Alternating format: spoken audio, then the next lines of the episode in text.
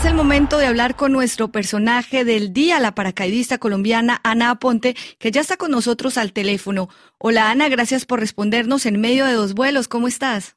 Hola, muy, muy, muy, muy feliz de estar con ustedes. Gracias por este espacio tan increíble. Usted practica un deporte que hace soñar a muchos, la posibilidad de ver la Tierra desde arriba, de pronto no de volar literalmente, pero sí, por un instante, de sentir más lenta la fuerza de gravedad. ¿Qué sentiste en tu primer salto y cómo fue? ¿Cuándo fue?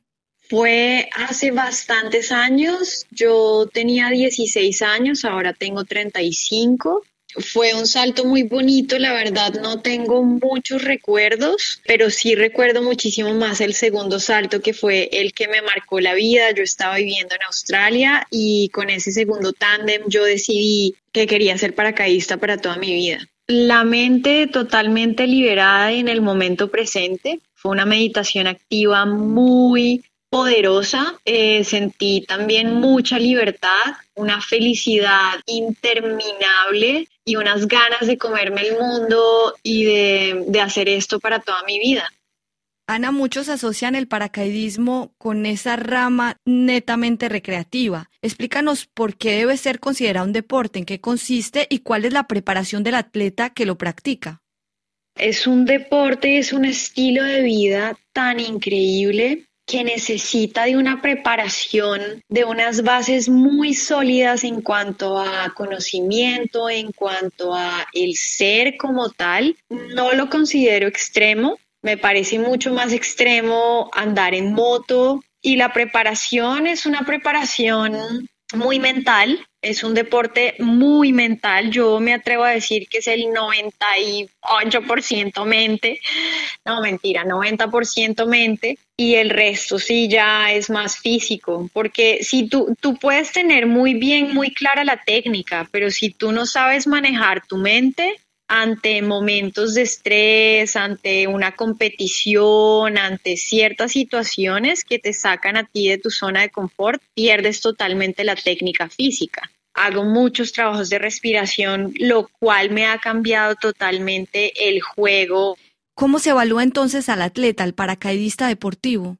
Porque hay bastantes eh, ramas en las cuales tú puedes participar, competiciones de diferentes técnicas, récords suramericanos, mundiales. Nosotros no estamos en los Olímpicos, que nos encantaría ser parte de los Olímpicos, pero sí tenemos eventos como los récords que nosotros consideramos como igual de importantes a unos olímpicos. En un año se pueden batir varios récords. ¿Cómo funciona? ¿Hay federaciones? ¿Hay varios países que compiten entre ellos?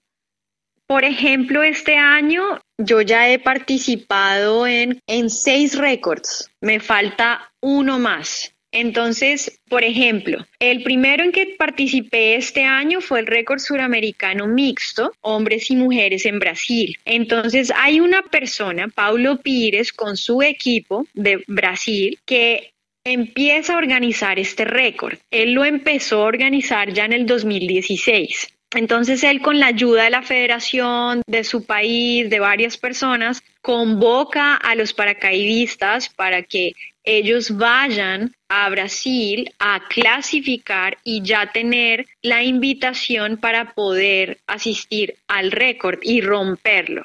Sí, por ejemplo, el segundo récord en el que estuve fue el récord mundial de 200 personas volando de cabeza. El de Brasil éramos 50 atletas. Nicolás, mi, mi novio, eh, y yo éramos los únicos colombianos. Mm, en el mundial yo era la única suramericana en participar. Éramos 200 atletas más el equipo eh, suplente en el cual también estuve. Y en septiembre tuvimos la oportunidad de establecer, no de romper, porque nosotros establecemos un récord por primera vez y ya después cuando lo establecemos lo empezamos a romper.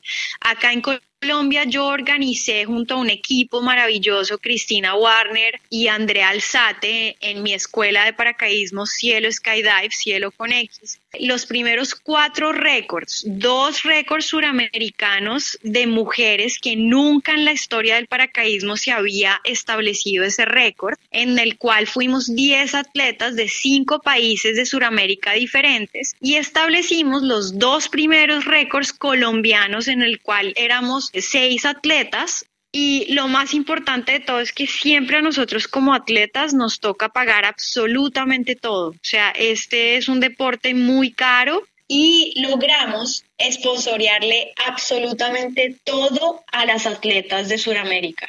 Y que las atletas se pudieran dedicar a lo que más saben hacer, que es ir a buscar esas marcas. Le recordamos a los oyentes que en 2015 fuiste la única mujer en participar en el primer récord suramericano volando de cabeza junto a otros 20 hombres.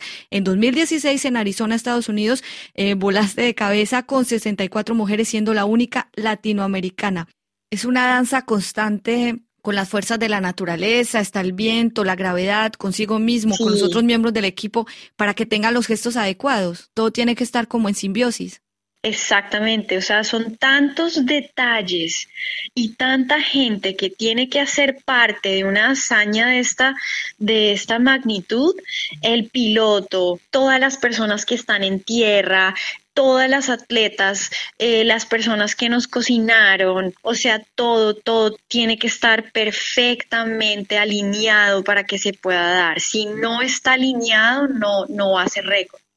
Ana, lastimosamente nos quedamos sin tiempo en el Deportivo de RFI para seguir conversando porque hay mucho de qué hablar. Le recuerdo, atleta colombiana de 35 años, paracaidista, empresaria, además artista plástica, mejor dicho, necesitamos otro programa para hablar de todo ello. Mil gracias por tu tiempo y te deseamos felices saltos. No sé si pueda decirlo así. Gracias, sí, perfecto, está súper lindo. Gracias a todos por su escucha y bueno, recuerden de siempre ponerle fecha a sus sueños. La vida es muy corta. Muy corta, pero nos da tiempo para hacer todo lo que nos gusta, como Ana Ponte, con el paracaidismo y todo lo que la rodea. Para escuchar de nuevo esta entrevista, visiten rfimundo.com.